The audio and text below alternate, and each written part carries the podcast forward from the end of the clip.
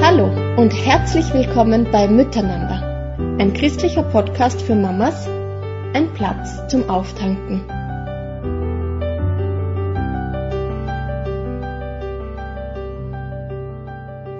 Liebe Mamas, wir möchten euch auch den letzten Vortrag aus unserer Miteinander-Konferenz 2022 zur Verfügung stellen mit diesem Podcast. Ute Horn hat neben zahlreichen anderen Büchern eines geschrieben, das ihr ganz besonders am Herzen liegt, mit dem Titel Leise wie ein Schmetterling Abschied vom fehlgeborenen Kind. Wir Frauen sind mit dem Thema Fehlgeburt meist sehr allein und fühlen uns nicht wahrgenommen, wenn wir so etwas erleben. Eigentlich ist es wie ein Tabu, darüber näher zu sprechen in unserer Gesellschaft. Ute hatte den Mut, in ihrem Buch darüber zu schreiben, wie sie das erlebt hat und auch wie wir damit umgehen können, wie wir Gefühle vielleicht zulassen und verarbeiten können, wie wir beginnen können, auch darüber zu sprechen und uns zu öffnen und auch Trost und Hoffnung zu finden. Wir möchten dir Mut machen, da hineinzuhören, wenn sie davon berichtet. Sicher ist es weise, einen passenden, ruhigen Zeitpunkt dafür auszusuchen, um diesem Thema zu begegnen. Vielleicht merkst du auch beim Anhören, dass es für dich gerade nicht dran ist und du noch etwas Zeit brauchst oder dass es vielleicht auch eine Hilfe wäre, einmal Seelsorge in Anspruch zu nehmen oder eine Beratung, wo dir jemand ganz persönlich begegnen kann in dem Thema. Wir hoffen und beten, dass dieser Vortrag vielen Mamas eine Hilfestellung sein darf. Und weil wir uns oft gerade in diesem Bereich so alleine fühlen, wollen Simone Höger und ich in den nächsten Wochen mit einem weiteren Podcast einladen zu einem Tea Talk, wo wir ein bisschen über unsere persönliche Geschichte mit Fehlgeburten erzählen möchten. Das nur schon vorab als Ankündigung. Aber jetzt wünschen wir dir eine ermutigende Zeit mit dem Vortrag von Ute Horn.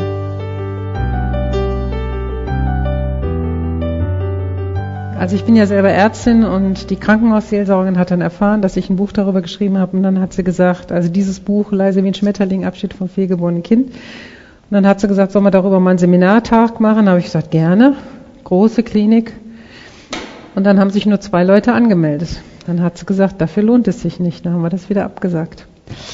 Und neulich ähm, haben wir mal so einen Trauertag gemacht. Ich habe morgens zum Thema Fehlgeburten gesprochen und nachmittags hat eine Frau zum Thema Totgeburten gesprochen. Beide haben es selber erlebt. Und dann kamen vier Paare rein, die guckten alle, setzten sich alle an den gleichen Tisch und hinterher haben wir erfahren, dass die alle aus einer Gemeinde, aus einer Stadt sind und keiner hatte Ahnung, dass die eine Fehlgeburt durchgemacht hatten. Die wussten weder, dass sie schwanger sind, noch dass eine Fehlgeburt ist. In einer Gemeinde, vier Paare. Und die haben gesagt, was, ihr auch, ihr auch? Das gibt's doch gar nicht. Also es scheint immer noch ein Tabuthema zu sein. Ja, wie kam ich dazu, dieses Buch zu schreiben? Äh, nach der Geburt von zwei gesunden Kindern, einem Mädchen, einem Jungen, äh, war ich wieder schwanger und ich habe das immer allen sofort erzählt. Ich bin wieder schwanger, wir kriegen unser drittes. Während meine Schwester, die hat immer gesagt, ich erzähle das erst nach dem vierten Monat. Sie hat gar keine Fehlgeburt bekommen, ich habe fünf gekriegt.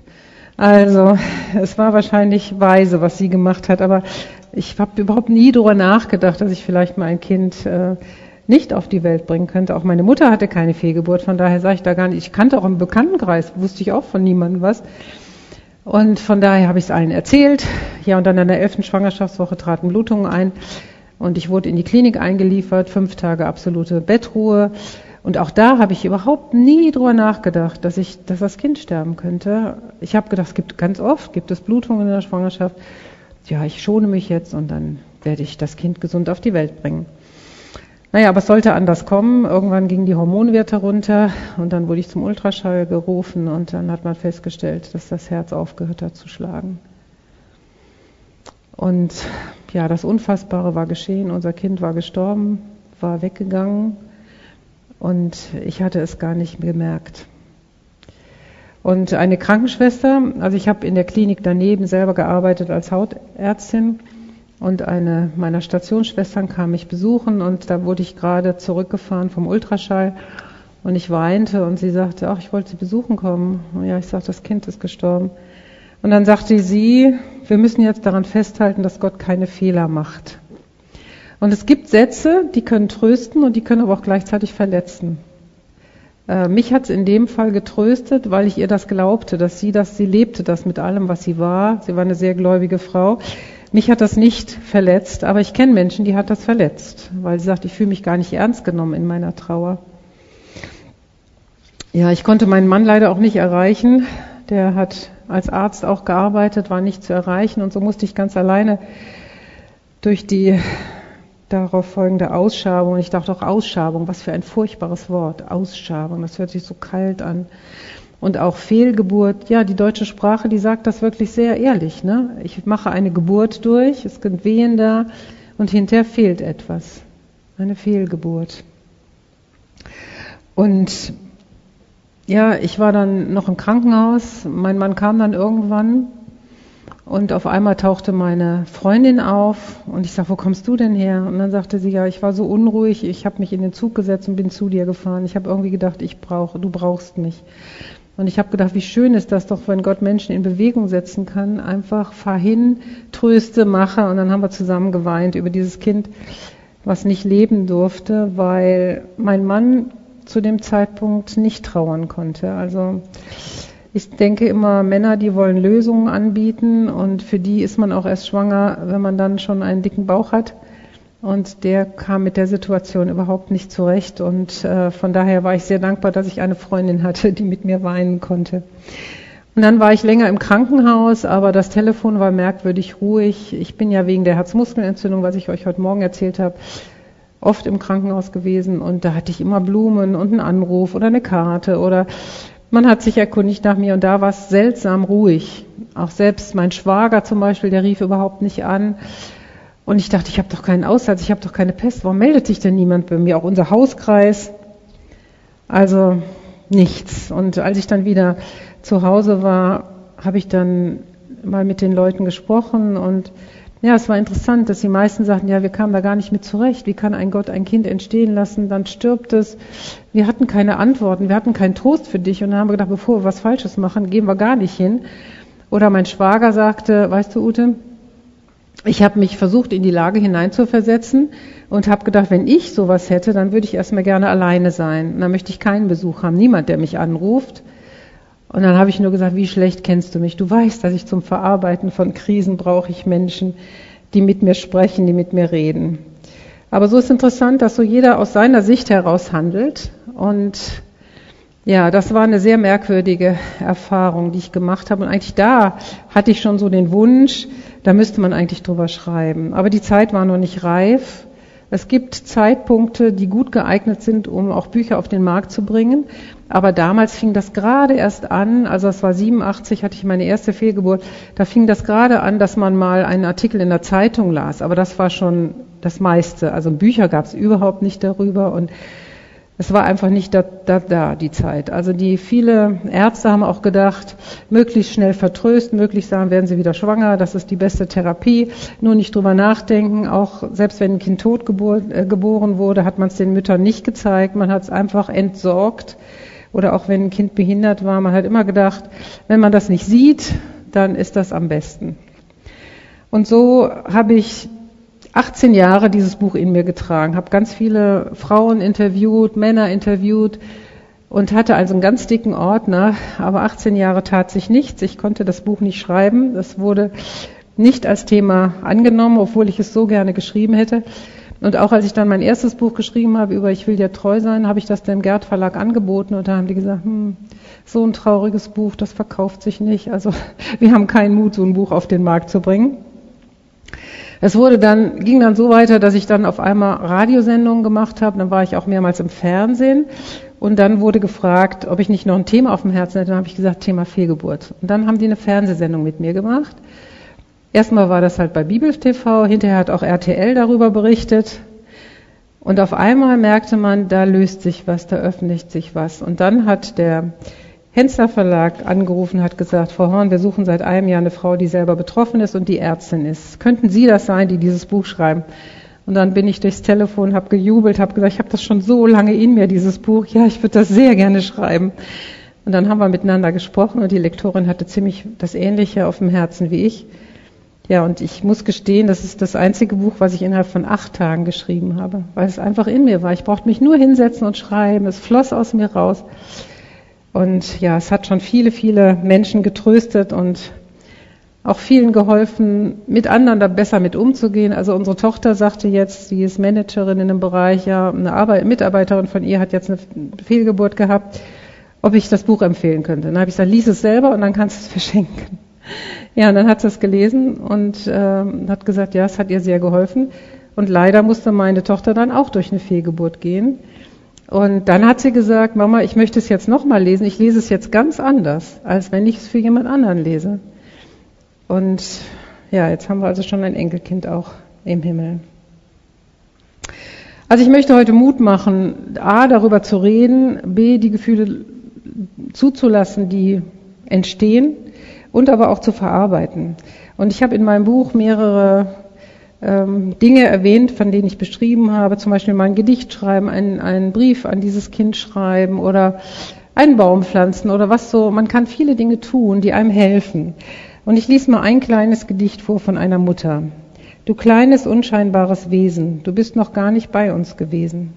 Niemand hat dich je gesehen, du musstest viel zu früh schon gehen. Doch unter meinem Herzen hast du existiert. Und ich bin es auch, die dich wirklich verliert. Und ich denke, da kommt ganz viel raus, dass wir Frauen da oft doch sehr alleine mit sind, weil oft, ja, sind wir gerade erst schwanger geworden und wir haben es vielleicht auch noch nicht erzählt. Und ähm, ich denke immer, spätestens, wenn man zum ersten Mal den Herzschlag gesehen hat auf dem Ultraschall, also dann ist spätestens schon eine richtig tiefe Beziehung entstanden. Das hat aber oft das, die Umwelt hat das ja von uns nicht. Selbst mein Mann geht oft nicht beim ersten Mal schon mit, erst später. Aber ich habe schon eine Beziehung. Von dem ersten Moment an, wo ich schwanger bin, merke ich oft schon, irgendwas ist anders. Und wenn ich dann den Schwangerschaftstest habe, dann fange ich vielleicht schon an zu überlegen, ja, wie könnte ich das Kind heiß, äh, nennen oder wie kann ich die Geburtsanzeige gestalten. Wir sind schon viel weiter in dem ganzen Prozess. Da sind wir gerade erst schwanger. Dann merken wir auch eine Veränderung. Vielleicht auch haben wir auf einmal auf was Hunger, wo wir sonst keinen Hunger haben. Aber es ist so ganz bei mir noch. Und deswegen finde ich das so schön, wie sie das gesagt hat. Unter meinem Herzen hast du existiert und deswegen bin ich es auch. Ich bin es, die dich wirklich verliert. Äh ja, ich möchte jetzt ein paar Kapitel sozusagen durchgehen. Wie verhält man sich, wenn man fehlgeboren ist? Und ich denke auch vielleicht, man zieht sich zurück. Ich denke mal, wenn man in eine Gemeinde geht, dann muss es einem schon relativ gut gehen. Sonst geht man nicht, weil man möchte keine Fragen haben. Und deswegen vielleicht die Frage, ja, hat Alina, die jetzt schon zwei Wochen nicht in der Gemeinde war, hat sie vielleicht eine Fehlgeburt erlebt? Hat sie sich zurückgezogen? Oder da sitzt eine Frau, die so erschöpft aussieht oder traurig? Oder auch ein Ehepaar, die vielleicht nicht mehr zum Hauskreis kommen? Meiden sie die Gemeinschaft? Könnte das die Ursache sein, dass fehlgeboren wurde? Und eine Fehlgeburt ist immer noch was sehr Intimes. Ich habe mit einem Frauenarzt zusammengearbeitet und der hat auch in meinem Buch äh, mitgeschrieben. Und der hat gesagt, äh, wenn ich einer Frau mitteilen muss, dass sie eine Fehlgeburt hat, sagt sie ganz oft, oh nein, jetzt kommen wieder die Vorwürfe von meinen Verwandten.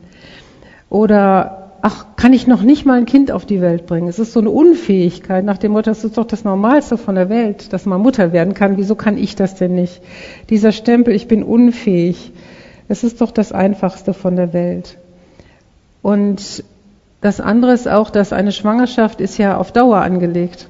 Und es ist was Unnatürliches, wenn ein Kind stirbt vor dem Erwachsenen, vor, Mut, vor, der Mutter, vor dem Vater. Das ist unnatürlich.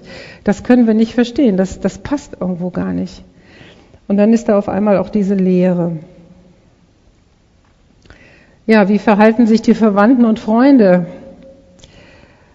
wie ich eben schon mal sagte, ne, die einen sagen, ich war so hilflos, ich wusste gar nicht, was ich dir sagen sollte. Oder ich hatte gar keinen Trost für dich. Ich dachte, du wolltest lieber allein sein. Oder vielleicht auch, ich hatte so viel zu tun. Oder du warst nur so kurz im Krankenhaus. Sie entschuldigen sich oft dafür, dass sie einen meiden oder sagen gar nichts. Aber Sätze, die wirklich verletzen ist, wenn das heißt, ja, wolltest du das Kind überhaupt? Du hast doch schon zwei. Oder einer hat mir gesagt, es gibt doch nur zwei Geschlechter, es gibt doch nur Junge und Mädchen, wieso wirst du denn nochmal schwanger? Und du denkst, was ist das für eine Aussage? Ich denke, heute wird das vielleicht keiner fragen, aber damals wurde ich das gefragt. Oder sicher war das Kind doch behindert und es ist doch besser, dass es jetzt tot ist. Und ich denke, ja, aber ich hätte auch ein behindertes Kind geliebt. Das wäre für mich jetzt kein Grund gewesen, das abzutreiben. Ja, oder ich habe immer gedacht, ein Kind ist genug für dich. Du bist doch gar nicht so belastbar. Das ist manchmal so eine Aussage von Müttern. Oder meine Schwiegermutter hat mir gesagt, Ute, das tut mir immer so weh, wenn du eine Fehlgeburt hast. Kannst du mir nicht erst sagen, wenn du schwanger bist, wenn du im vierten Monat bist? Und ich dachte, was für eine Aussage. Und als ich das Buch geschrieben habe, sie hat alle meine Bücher gelesen, hat sie gelesen, hat gesagt, fünf Fehlgeburten, das stimmt doch gar nicht. Dann hat sie mich angerufen und gesagt, Ute, du sollst nicht lügen. Ich sage, wieso lügen? Ja, hier steht auf dem Buch, du hast fünf Fehlgeburten gehabt, du hattest doch nur zwei. Nein, sage ich, ich hatte fünf. Ja, aber wieso weiß ich das denn nicht? Ja, ich sag, weil du mir nach der zweiten Fehlgeburt gesagt hast, es tut dir so weh und du möchtest nicht, dass ich es dir erzähle und ich habe mich daran gehalten, du hast es nicht mitbekommen. Und da war sie betroffen. Also ich denke, manchmal sagt man auch was und hinterher kann man es irgendwie nicht mehr zurücknehmen. Und ich bin immer jemand, ich habe das immer ernst genommen, was mir jemand gesagt hat. Ich weiß noch, als wir das allererste Mal bei Ihnen zu Hause waren, da hat meine Schwiegermutter gesagt, ich habe Trauben für dich gekauft, Thomas, du magst sie doch so gerne. Dann habe ich gedacht, okay, hat sie nur für ihn gekauft, für mich nicht. Ich habe keine einzige gegessen. Das ist natürlich ein Stück weit blöd von mir gewesen, ja, dass ich so eng war äh, und mich das, äh, ich habe mich dadurch verletzen lassen. Aber ich glaube, das geht manchmal Frauen so und da müssen wir vorsichtig sein. Oder eine Frau hat mir erzählt, ihr Schwiegervater hat gesagt, na ist doch kein Grund zu weinen, eine Fehlgeburt, nächstes Jahr hast du ein Kind in deinem Arm. Ja, schwierig wird es, wenn es Schuldzuweisung gibt, ne? Hast du nicht zu schwer gehoben oder bist du nicht noch neulich baden gegangen? Das war kaltes Wasser, man weiß doch, dass das Fehlgeburten auslöst. Und die Schuldfrage ist eine ganz schwierige. Oder wenn man auch sagt, naja, guck mal, die Frau Müller, die hatte eine Totgeburt, das ist doch viel schlimmer als eine Fehlgeburt. Ja, aber das tröstet mich doch nicht. Ich will doch hier trösten. Ich will doch hier selber getröstet werden und um dieses Kind trauern dürfen. Naja, und Christen, die sagen dann halt oft, na ja, Gott hat's genommen, Gott hat's gegeben, er hat's genommen. Ja, wir müssen den Namen Gottes heiligen. Und du sagst, ja gut, das kann ich vielleicht wieder in zwei Wochen oder fünf Wochen, aber jetzt im Moment kann ich es nicht. Ganz schwierig ist es oft zwischen Mann und Frau. Also ich stelle jedenfalls fest, dass ich vergleiche immer 100 Männer mit 100 Frauen, weil natürlich ist jeder Mann auch anders. Aber ich habe beobachtet, dass viele Männer, A, sind die sehr lösungsorientiert. Das ist ja auch in der, in der Kommunikation zwischen Mann und Frau schwer. Ich erzähle meinem Mann ein Problem und er sagt so, sofort, ja, also da habe ich die und die Lösung für dich. Und ich sage, ich will deine Lösung nicht, ich will da selber drauf kommen. Ich will dir was erzählen dürfen und nicht sofort hören, gibt kein Problem, das ist die Lösung. Und wenn eine Frau eine Fehlgeburt durchmacht, hat der Mann keine Lösung. Und dann zieht er sich zurück und dann ist es aber oft auch so, also ich habe jetzt noch mit einem gesprochen, der sagt, wenn ich ganz ehrlich bin, aber ich weiß gar nicht, ob ich das meiner Frau sagen darf, ich habe überhaupt nicht getrauert. Und mein Mann würde das auch sagen. Der hat vier Fehlgeburten mit mir durchlebt und der hat nicht einmal getrauert. Es war einfach nicht. Der hat dann einfach gesagt, naja, dann versuchen wir es in drei Monaten, vier Monaten nochmal. Aber warum soll ich um was trauern, was es nicht mehr gibt? Ja, ist vielleicht sehr effektiv, ne? so zu denken. Aber für mich war das nicht leicht, dass er nie mittrauen konnte. Und er sagt, ja gut, ich kann jetzt ehrlich mit dir sein, dann sage ich dir, wie es mir geht, oder ich kann dir was vorlügen oder so tun, als wenn. Aber das ist so, als wenn ich ein Mann mit einem Holzbein bin und du sagst, mach einen Hürdenlauf. Der kann das auch nicht. Und du kannst jetzt von mir verlangen, ich soll trauern und ich soll weinen. Ich bin es aber nicht und ich möchte dir nichts vorheucheln. Ich möchte ehrlich mit dir sein. Aber das ist nicht einfach, vor allen Dingen nicht, wenn du hast morgen zu Fehlgeburt, dein Mann geht abends dann Fußball spielen oder in eine, in eine Kneipe oder was auch immer, wo er hingeht und du denkst, boah Mensch, wir haben heute ein Kind verloren. Das kann doch nicht sein, dass der sich jetzt da ablenken will. Aber viele Männer machen das so und ich habe dann für mich irgendwo gedacht, vielleicht ist es auch gut so. Wir hatten ja schon zwei Kinder. Ich habe dann tief getrauert und mein Mann gar nicht. Äh, und dann konnte er halt die Familie irgendwie am Laufen halten. Vielleicht ist es auch gut so, dass wir unterschiedliche Zeiten haben, wo wir das an uns ranlassen und wo wir trauern. Und ich habe mir dann irgendwo gedacht, okay, also mein Mann, der hat schon die Augen verdreht, wenn ich es dann zum dritten, vierten Mal erzählt habe. Und dann habe ich gesagt, okay, dann suche ich mir halt lieber eine Freundin, wenn er es nicht kann. Was soll ich von ihm verlangen, wenn er es nicht kann? Aber es war nicht einfach und für viele ist es wirklich eine Zerreißprobe. Und ich habe eben schon mal gesagt, Männer wollen Lösungen von Problemen und Hilflosigkeit macht sprachlos. Das hat mir auch mal sehr geholfen. Wenn ich nicht weiß, was ich tun soll, dann werde ich sprachlos. Dann sage ich nichts, dann schweige ich. Und äh, aber es gibt auch Männer, die wirklich tief trauern und die das auch sehr gut ausdrücken können. Da habe ich auch ein Gedicht von einem Rüdiger Jope. Der hat sein zweites Kind, also zwei Kinder hintereinander fehlgeboren und der hat ein wunderschönes Gedicht geschrieben. Das möchte ich euch gerne vorlesen. Wir hätten dich gerne, hat er das genannt. Staunend in unsere Vater- und Mutterarme geschlossen. Getröstet in schlaflosen Nächten und Zahngeburtsschmerzen.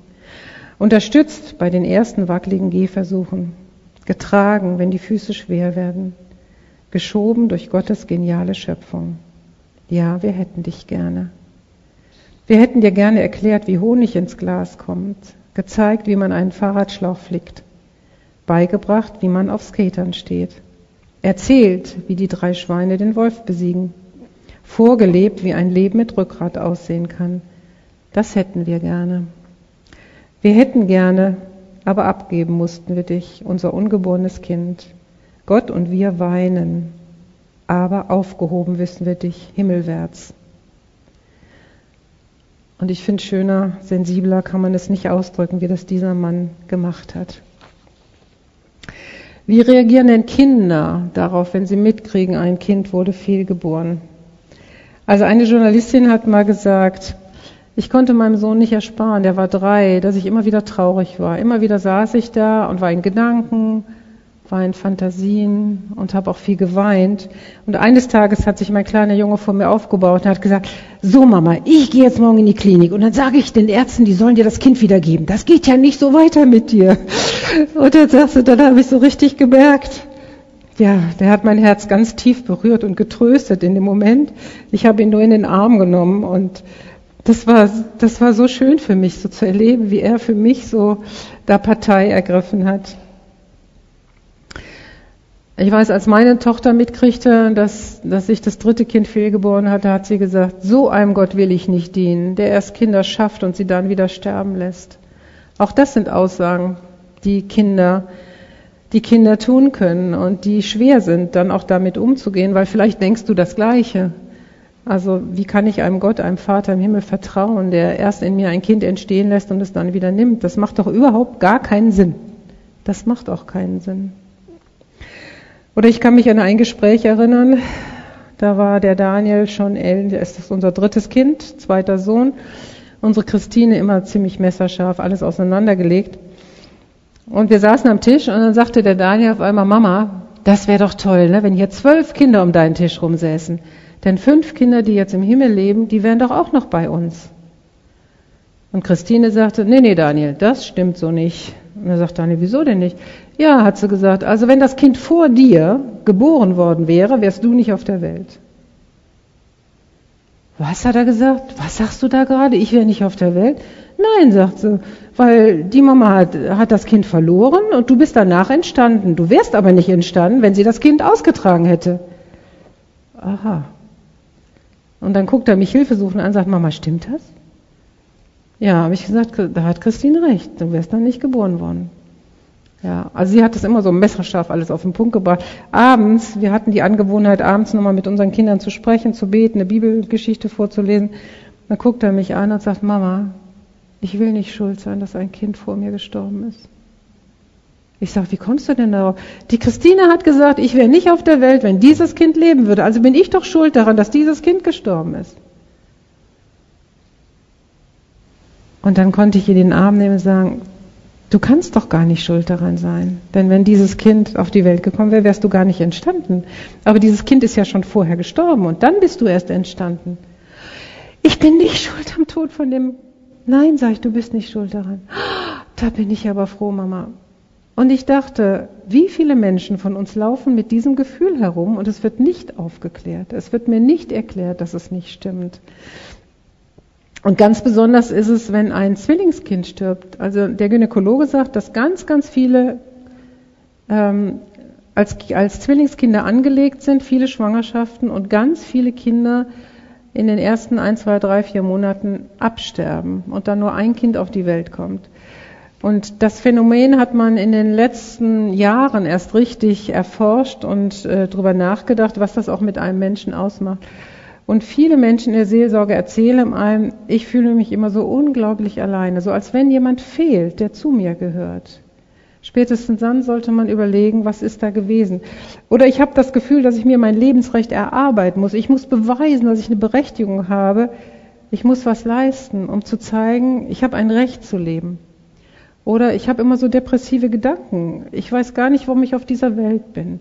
Und das sind Aussagen, die Menschen gemacht haben, wo hinterher nachgewiesen wurde, die waren eigentlich, hätten die noch einen Zwillingsbruder, Schwester gehabt. Und das ist aber im Mutterleib passiert. Und deswegen möchte ich Mut machen, wenn jemand sowas erlebt, redet darüber, erzählt es auch eure Kinder. Eigentlich wäre da noch ein zweiter gewesen. Aber dieses Kind, das möchte nicht, dass du jetzt traurig bist oder dass du das Leben beweisen musst, sondern dem geht's jetzt gut, das ist im Himmel, das ist bei Gott. Und das freut sich am meisten darüber, wenn du dich am Leben freust und nicht, wenn du jetzt denkst, du musst es ackern und arbeiten und du hast gar kein Recht zu leben. Das weiß man auch von Menschen, die in Traumata, zum Beispiel ein Busunglück und nur einer überlebt. Der hat hinterher das Gefühl, ich muss es jetzt beweisen. Warum durfte ich weiterleben? Alle anderen mussten sterben.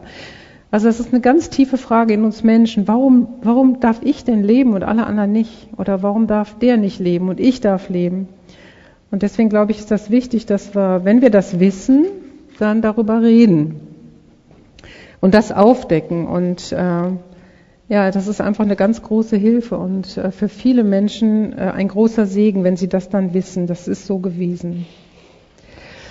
Für mich habe ich so gedacht, ich möchte von verschiedenen Menschen andere Dinge haben. Also wenn ich zu meinem Arzt gehe, dann möchte ich, dass der ganz sachlich mit mir redet. Ja, dann möchte ich hören, wie oft kommt das denn vor? Bin ich die Einzige? Manchmal denkt man ja, ich bin die Einzige oder die Erste. Und wenn er dann sagt, das kommt ganz oft vor, dass jede zweite, dritte Schwangerschaft endet als Fehlgeburt, okay, dann bin ich ja nicht die Einzige. Warum weiß ich denn davon nichts? Warum die anderen verheimlichen das oft? Und bei medizinisch festgestellten Schwangerschaften sind es immer noch 15 Prozent, die als Fehlgeburt enden.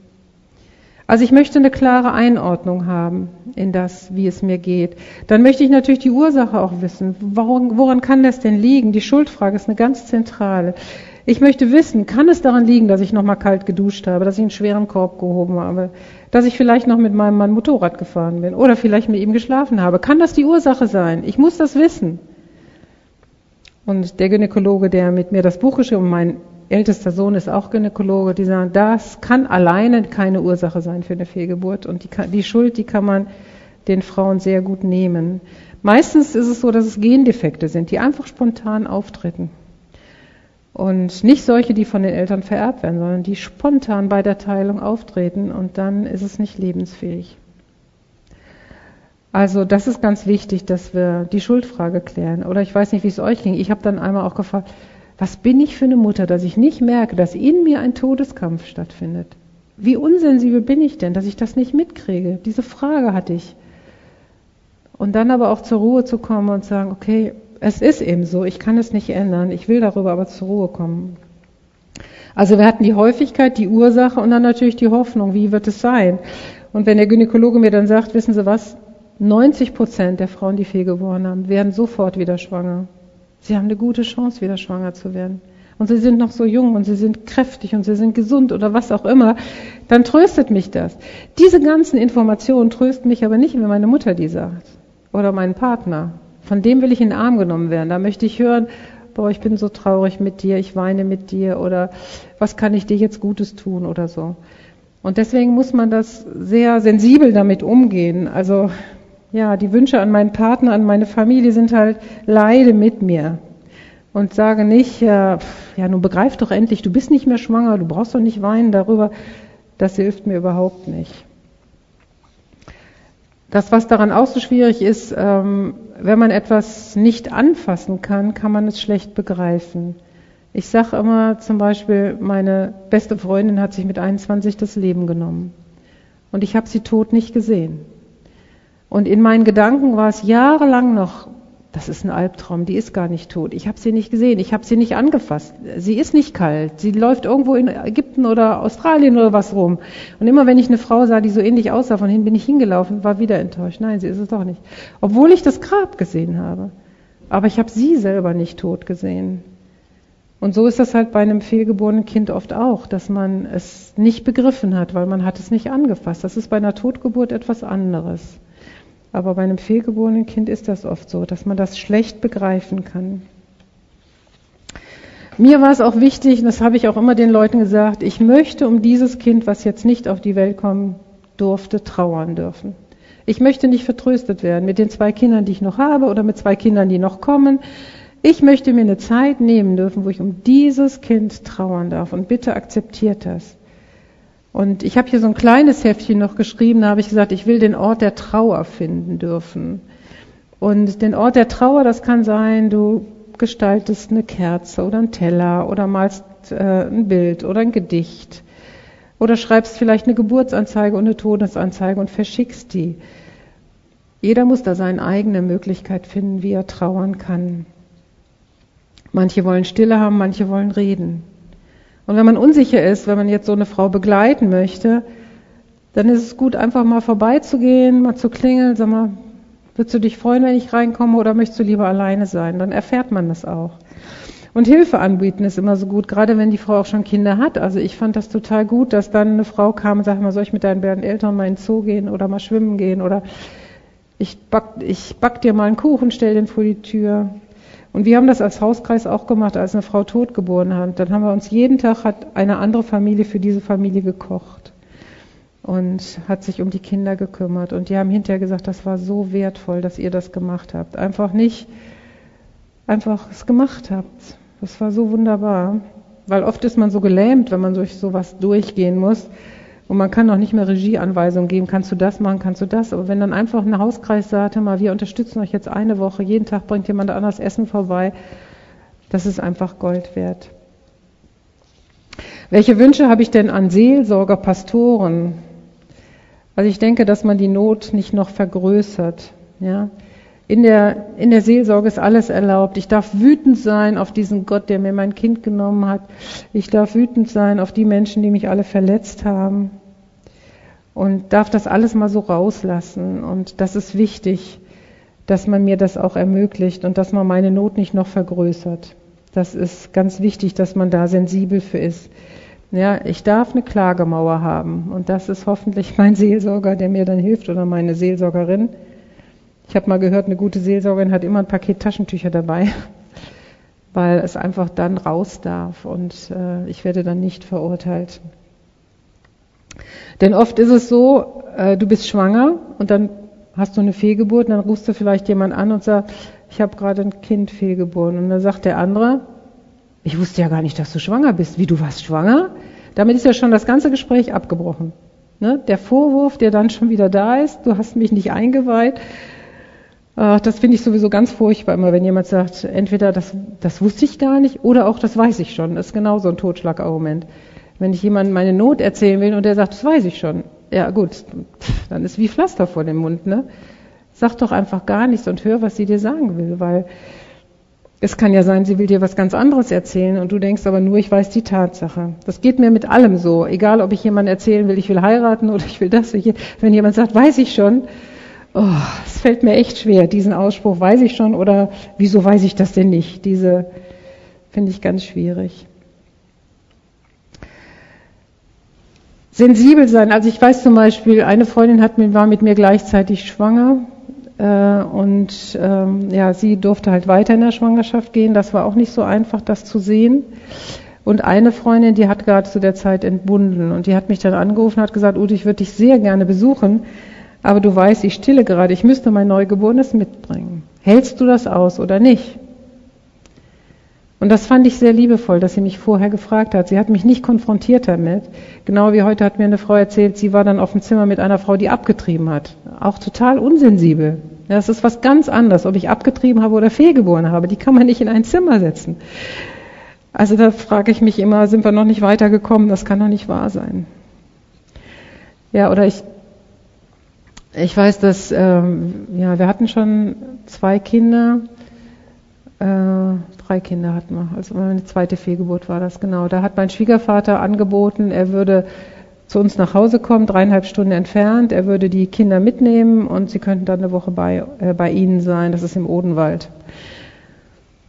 Und ja, mein Mann arbeitet halt neben der Frauenklinik äh, in der Hautklinik und hat dann zu seinem Vater gesagt, dann komm doch zu mir erst vorbei, dann gehen wir zusammen in der Cafeteria Mittagessen essen und dann fährst du nach Hause, dann nimmst du die drei Kinder und fährst wieder runter. Ja, gesagt, getan. Und ich denke, halb eins, müsste jetzt eigentlich bald mal kommen. Eins, halb zwei, zwei, halb drei, mein Schwiegervater kam nicht. Und ich war das so gewöhnt, wenn ich krank war, meine Eltern sind immer sofort gekommen. Und die konnten aber nicht, weil die in Berlin waren. Und dann habe ich gedacht, oh, das passt ja gut, dass mein Schwiegervater jetzt kommt. Aber er kam nicht. Um drei habe ich meinen Mann angerufen. Ich sage, sag mal, ist Vater immer noch nicht da bei dir gewesen? Doch, doch, sagt er, der müsste schon wieder zurück sein.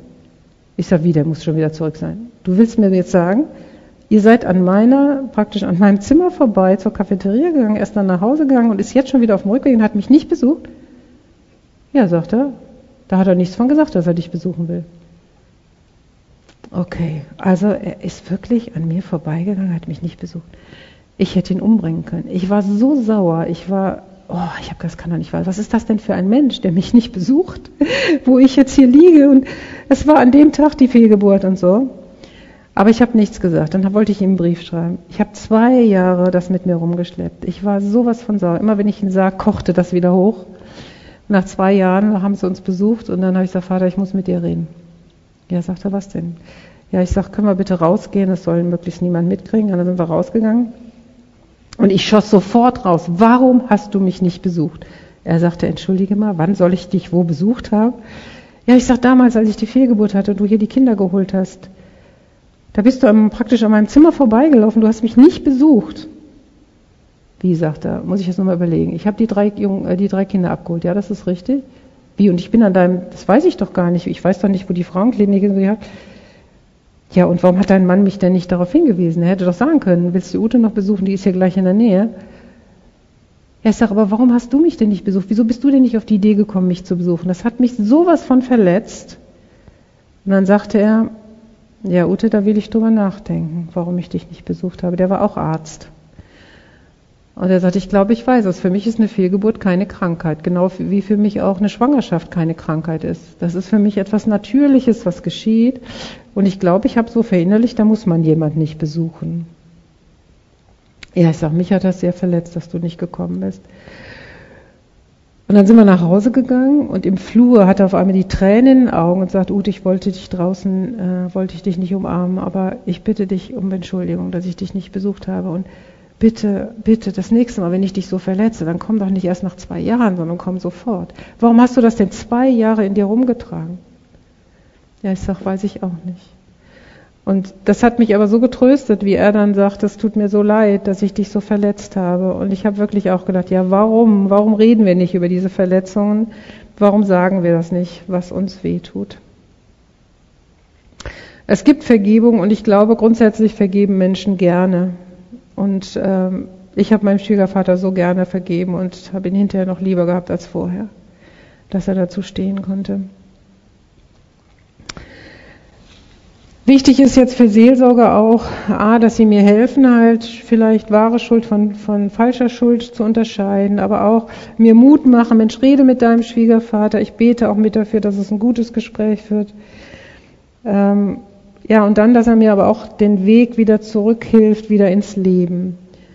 Man kann auch in Trauer stecken bleiben. Also ich denke, ja, ein paar Wochen, ein paar Monate ist es in Ordnung zu trauen, aber längstens ein Jahr, dann muss man wieder irgendwann auch ins Leben zurückkommen, sonst bleibt man stecken in der Trauer. Jeder Mensch hat eine Resilienz, das heißt die Fähigkeit, wieder aus, nach einem Trauma wieder aufzustehen. Das ist so wie ein Baum, der steht da, jetzt kommt ein starker Sturm, der liegt unten und wenn der Sturm vorbei ist, richtet sich der Baum langsam wieder auf. Das ist Resilienz. Und wir Menschen haben diese Fähigkeit, Traumata zu durchleben und irgendwann nach einer gewissen Zeit wieder aufzustehen und zu sagen, das Leben geht weiter. Und ganz besonders, wenn man noch Kinder hat oder verheiratet ist, einen Mann hat, dann ist es einfach den anderen Menschen gegenüber auch ein Stück ja unfair, ungerecht zu sagen, ich will aber um dieses eine Kind jetzt so trauern und alle anderen müssen mittrauern oder müssen mit jetzt traurig sein in der Familie.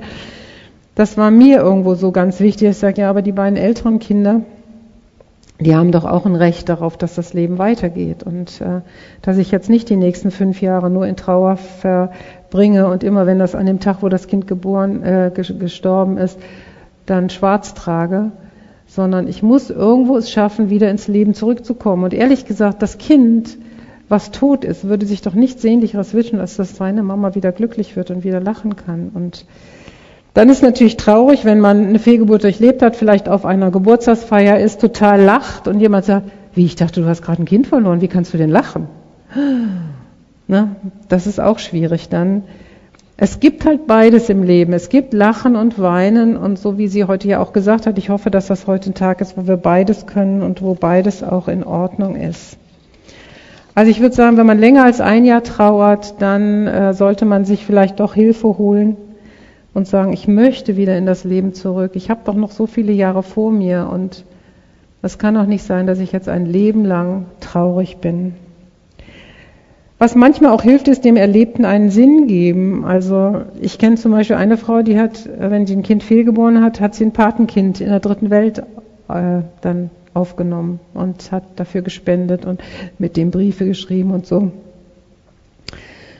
Das wäre zum Beispiel äh, eine Sache. Oder Kinder aus dem Kinderheim zu sagen, ich jeden Sonntag, also ich habe eine, eine Freundin, die äh, hat einmal im Monat immer zwei Kinder aus dem Kinderheim zu sich nach Hause eingeladen und auch zu Weihnachten und so.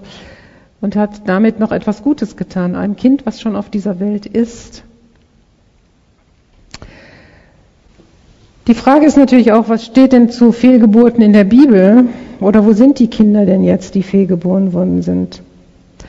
Also im Alten Testament gibt es mehrere Stellen, wo schon Gott davon spricht, dass keine Fehlgeburten zu haben, Fruchtbarkeit ist ein Segen. Zum Beispiel im zweiten Mose lesen wir, dass Gott seinem Volk verheißt, es zu segnen, wenn es sich an seine Gebote hält. Im Segen eingeschlossen wäre das Versprechen, dass es keine Krankheiten, keine Fehlgeburten, keine Unfruchtbarkeit mehr geben würde. Und auch im ersten Mose finden wir das auch, dass der Jakob sagt, ja, ich stand unter Gottes Schutz und hat seinem Schwiegervater gesagt, guck mal, solange ich dir gedient habe, die ganzen 20 Jahre hatten meine Schafe und Ziegen keine Fehlgeburt. Also es gehört zu der gefallenen Welt dazu, dass Krankheit und Fehlgeburt da ist, aber eigentlich ist es nicht Gottes primärer Plan. Sein Segen ist eigentlich keine Fehlgeburten. Aber auf gar keinen Fall darf ich sagen jetzt, naja, wenn du fehlgeboren hast, dann stehst du wohl unterm Gericht, unter der Strafe Gottes. Du hast es selber verursacht. Sondern ich denke einfach, es ist ein, ein generelles Problem von uns, von unserer Menschheit, dass es dazugehört und wir können es nicht erklären. Ich kann nicht erklären, warum ich fünf Fehlgeburten hatte. Ich weiß es nicht, warum es so oft sein musste. Ich kann nur sagen, ich habe Trost von Gott empfunden und erlebt und sehr dankbar bin ich, dass ich, also ich, bei meiner ersten Fehlgeburt war es so, es war Gründonnerstag und äh, dann kam Karfreitag und ich habe versucht in der Bibel zu lesen, aber es ging nicht. Ich habe nur geweint und alles verschwommen. Ich habe versucht zu beten, es kamen keine Worte raus. Und dann habe ich äh, einen Gedanken gedacht und der hieß, warum weinst du? Und ich habe irgendwie sofort gedacht, das ist Jesus, der mit mir spricht und habe gesagt, weil du mir mein Kind weggenommen hast, deswegen weine ich. Und dann kamen die Gedanken wieder, für deine beiden anderen Kinder musst du noch viel kämpfen und beten, dass sie den Weg zu mir finden. Dieses Kind hat das Ziel seines Lebens erreicht, das ist bei mir. Und ich muss sagen, das hat mich so in der Tiefe getröstet, dass ich sagen konnte, ja, das ist das Ziel, für mein Leben und das Ziel für meine Kinder, dass sie einmal im Himmel ankommen. Und dafür bin ich bereit, alles zu tun. Und ich habe dann für mich so gesagt, ich bin bereit, jedes Kind heute abzugeben, wenn es heute mit vier Jahren, mit sechs Jahren, mit zwölf Jahren bei Jesus ist und eine Ewigkeit im Himmel verbringt, als wenn es mit 40, 60, 70 abgefallen ist und nicht mehr bei ihm ist. Und das habe ich auch wirklich dann immer gebetet, wenn ich wieder schwanger wurde, habe ich gesagt, Jesus, wenn du das Kind im Himmel besser brauchen kannst als hier auf der Erde, ich bin bereit, es dir zu geben. Dann bin ich sicher, dass es bei dir ist und dass ich es eines Tages wieder sehen werde. Das war eine ganz tiefe Erfahrung und ich habe gedacht, das war so typisch. Jesus fragt, was willst du? Er hat Bartimäus gefragt, der blind am Straßenrand sagt und schrie, Jesus, hilf mir! Und dann kam Jesus und sagt, was willst du, dass ich dir tue? Und ich denke, Jesus, ehrlich, der ist blind, ist doch klar, was der will, der will sehen können. Also ich verstehe nicht die Frage, was willst du, dass ich dir tue? Und so war das ja jetzt auch. Ich meine, in der Situation mich zu fragen, warum weinst du? Daran habe ich sofort Jesus erkannt, weil ich habe gedacht, kein anderer würde fragen, warum weinst du, wenn du gerade ein Kind verloren hast, oder? Und ich denke manchmal, er möchte von uns wirklich wissen, was ist es? Was ist es? Und was wünschst du dir von mir? Und bitte sprich es genauso aus, was du wirklich willst. Wo sind die fehlgeborenen Kinder? Also ich bin absolut sicher, dass sie bei Jesus sind, dass sie im Himmel weiterleben, weiter wachsen, dass ich sie kennenlernen werde. Und als ich dieses Buch gelesen habe von Todd Burpo und den Himmel gibt's echt, ich weiß nicht, ob ihr das kennt, es gibt ja auch einen Film darüber, da war das so, dass ein kleiner Junge, der ist halt ja fast tot gewesen durch eine Blinddarmentzündung und kam dann wieder zum Leben und dann hat er seinen Eltern erzählt, er wäre im Himmel gewesen. Und die haben zuerst gedacht, naja, du kannst viel erzählen, aber er hat dann zu seiner Mutter gesagt, warum weiß ich nicht, dass ich noch eine Schwester habe? Und sie sagt, wie, du hast noch eine Schwester? Casey ist deine Schwester. Und er sagt, nein, nein, nicht Casey, ich habe noch eine andere Schwester, die ist im Himmel. Und diese Mutter sagte, was? Wieso, wieso ist die im Himmel? Ja, die ist auf mich zugelaufen, als ich im Himmel war, hat mich umarmt, hat gesagt, sie freut sich so, dass sie jetzt endlich mal jemand von meiner Familie kennenlernt. Und ja, wie sieht die denn aus? Ja, die sieht so ähnlich aus wie Casey, aber sie hat deine Haare, Mama. Sie hat ganz dunkle Haare. Ja, wie heißt das Kind denn? Und dann hat er gesagt, die hat keinen Namen, weil das ist die Aufgabe der Eltern, den Kindern Namen zu geben. Und sie wartet darauf, dass ihr ihr endlich einen Namen gibt, damit sie einen Namen hat. Und dann fing die Mutter an zu weinen, weil sie erkannte, sie hatte eine Fehlgeburt gehabt hat das aber niemand gesagt. Also nur ihr Mann wusste das.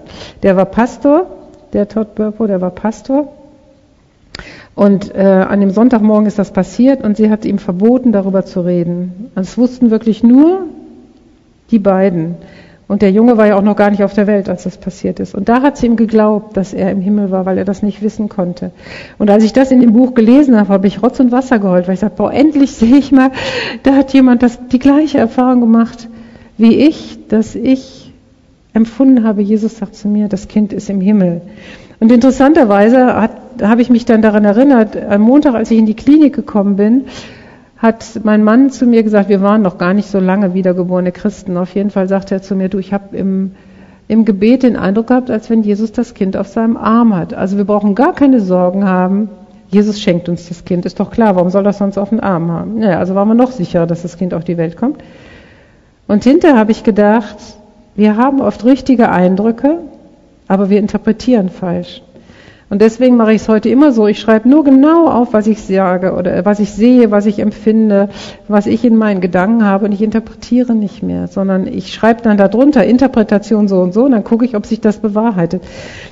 Und dann habe ich gedacht, oh, das ist doch genau das, was Thomas gesehen hat. Thomas hat gesehen, das Kind ist auf dem Arm. Das, was er mir dann gesagt hat. Das Kind ist bei mir. Es ist sicher. Nur wir haben es falsch gedeutet. Also ich mache Mut, wenn ihr empfindet, Jesus redet zu euch, Schreibt es genauso auf, wie ihr es im Moment empfindet und schreibt keine Interpretation auf, weil die kann falsch sein. In der Bibel steht das ein oder andere über Fehlgeburten, zum Beispiel im Prediger. Wenn einer auch hundert Kinder zeugte und hätte ein so langes Leben, dass er sehr alt würde, aber er genösse das Gute nicht und bliebe ohne Grab, von dem sage ich, eine Fehlgeburt hat es besser. Eine Fehlgeburt hat es besser als er. Denn sie kommt ohne Leben und in Finsternis fährt sie dahin und ihr Name bleibt aber von Finsternis bedeckt. Auch hat sie die Sonne nicht gesehen noch gekannt, aber sie hat mehr Ruhe als jener. Sie hat mehr Ruhe als jener. Und auch im Hiob finden wir auch eine Stelle über Fehlgeburt. Und da steht, wie eine Fehlgeburt, die man verscharrt hat, hätte ich nie gelebt. Also er kämpft mit Gott und sagt, ich will gar nicht leben, warum bin ich überhaupt geboren worden? Und dann sagt er, macht er den Vergleich mit der Fehlgeburt. Wie eine Fehlgeburt, die man verscharrt hat, hätte ich nie gelebt, wie Kinder, die das Licht nicht gesehen haben. Da haben die Gefangenen allesamt Frieden, da sind klein und groß gleich. Also ein fehlgeborener Mensch lebt im Frieden. Es ist natürlich wunderbar, wenn man so eine Erfahrung wie ich macht, dass man eine Begegnung mit dem lebendigen Gott hat und dann so getröstet ist. Und trotzdem ist es so, dass, ähm, dass es sein kann, dass du beim ersten sehr getröstet bist und später äh, wenn du nochmal eine Fehlgeburt machst, dann nicht getröstet bist. Das ist keine, kein Automatismus. Also bei der letzten Fehlgeburt war es so, dass ich für zwei Jahre in ein tiefes Loch gefallen bin und da gar nicht mit zurechtkam. Äh, und dann braucht es auch ein übernatürliches Eingreifen Gottes, dass er einfach mein Herz berührt hat, in seine Hand genommen hat und es geheilt hat, ohne mir eine Erklärung dafür zu geben. Ich habe es nicht verstanden und kann nur heute darüber reden, weil er mich geheilt hat, aber ich kann keine Erklärung geben, warum es sein muss. Ich fände es gut, wenn man, wenn man merkt, man ist noch sehr stark an dieses Kind gebunden, dass man das Kind im Gebet einfach Gott abgibt und sagt, Jesus, du merkst, ich bin immer noch darin verstrickt, gebunden, ich traue unendlich um dieses Kind, aber ich bin heute bereit, es dir abzugeben. Ich bin bereit, es in deinen Händen, weiß ich, dass es geborgen ist, dass es bei dir lebt, was kann ihm Besseres passieren. Und ich möchte dich, dir auch neu wieder vertrauen, weil das ist ja oft ein ganz großer Vertrauensbruch, den wir dann erlebt haben, wenn wir fehlgeboren haben. Und ich möchte mir zeigen lassen, wo ich noch nicht versöhnt bin, wo ich noch vergeben muss, wo ich vielleicht noch mal mit jemand reden muss oder einfach zur Ruhe komme. Wie ich mit, bin mit meinem Mann irgendwann zur Ruhe gekommen, habe gesagt, Thomas, du hast recht. Es tut mir leid, wenn ich von dir Dinge haben will, die du mir nicht geben kannst. Und ich höre jetzt auf, dich dafür anzuklagen, dass du nicht trauerst. Ich akzeptiere das jetzt einfach.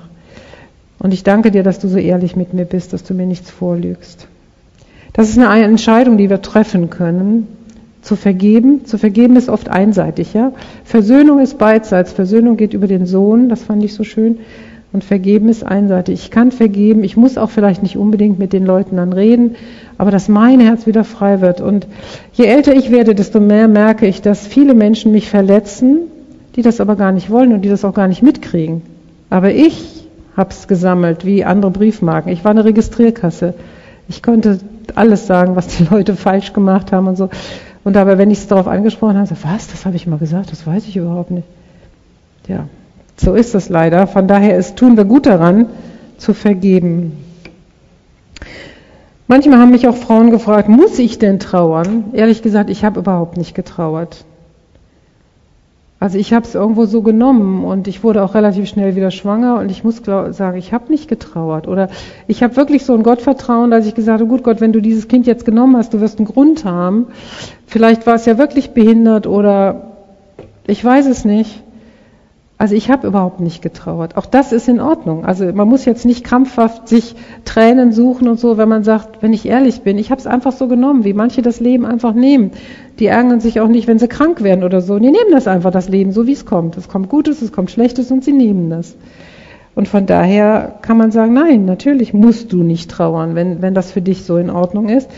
Und dann gibt es natürlich noch die anderen noch, die sogar sagen, ich bin sogar froh, dass dieses Kind gegangen ist. Bei mir war es das vierte Kind. Ich wollte, also ist jetzt nicht meine Geschichte von einer Freundin, äh, boah, ich wollte so gerne wieder in meinen Beruf zurück. Ich hatte schon alles vorbereitet und jetzt wurde ich wieder schwanger und ich habe gehadert und ich wollte nicht. Und ich war so dankbar, als dieses Kind eine Fehlgeburt war. Auch das gibt es, ja. Ähm, bis hin dazu, dass eine Frau mir mal sagt, ich habe so lange gehadert und wollte das Kind nicht. Irgendwann haben wir dann gesagt, na, ist vielleicht doch ganz schön, noch ein viertes. Und dann ist das Kind gestorben. Ist das Kind jetzt gestorben, weil ich es die ganze Zeit abgelehnt habe? Ne, dann kommt wieder diese Schuldfrage rein. Ist das Kind gegangen, weil es gespürt hat, ich wollte es nicht? Und dann zu sagen, nein, ich glaube nicht, dass das daran lag, dass du das Kind jetzt nicht wolltest.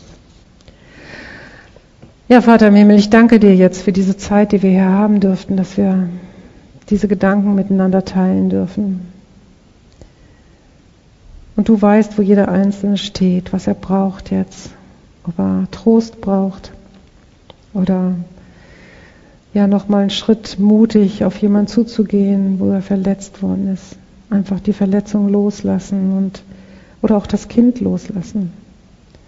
Und ich bitte dich, dass du jetzt mit jeder einzelnen Frau durch die Situation gehst, was sie jetzt gerade braucht. Du heißt Yahweh Jireh, der Herr, der dich sieht, der Herr, der dich versorgt. So hast du dich im Alten Testament uns vorgestellt. Und ich bin so froh, dass du jede einzelne siehst und dass du auch jedes einzelne Kind von uns siehst, was jetzt schon bei dir im Himmel ist. Dass du dich ihrer annimmst und dass wir diese Kinder eines Tages kennenlernen dürfen und in die Arme nehmen dürfen. Ja, ich danke dir, dass ich das wirklich zutiefst in meinem Herzen begriffen habe und weiß, dass diese Kinder bei dir sind, dass sie es gut haben. Und das ist auch mein Verlangen, dass ich eines Tages bei dir ankomme. So bitte ich dich, gießt du deinen Trost aus über uns alle und deinen Segen, dass wir auch fähig werden, mit anderen darüber zu sprechen und anderen zu helfen. Amen.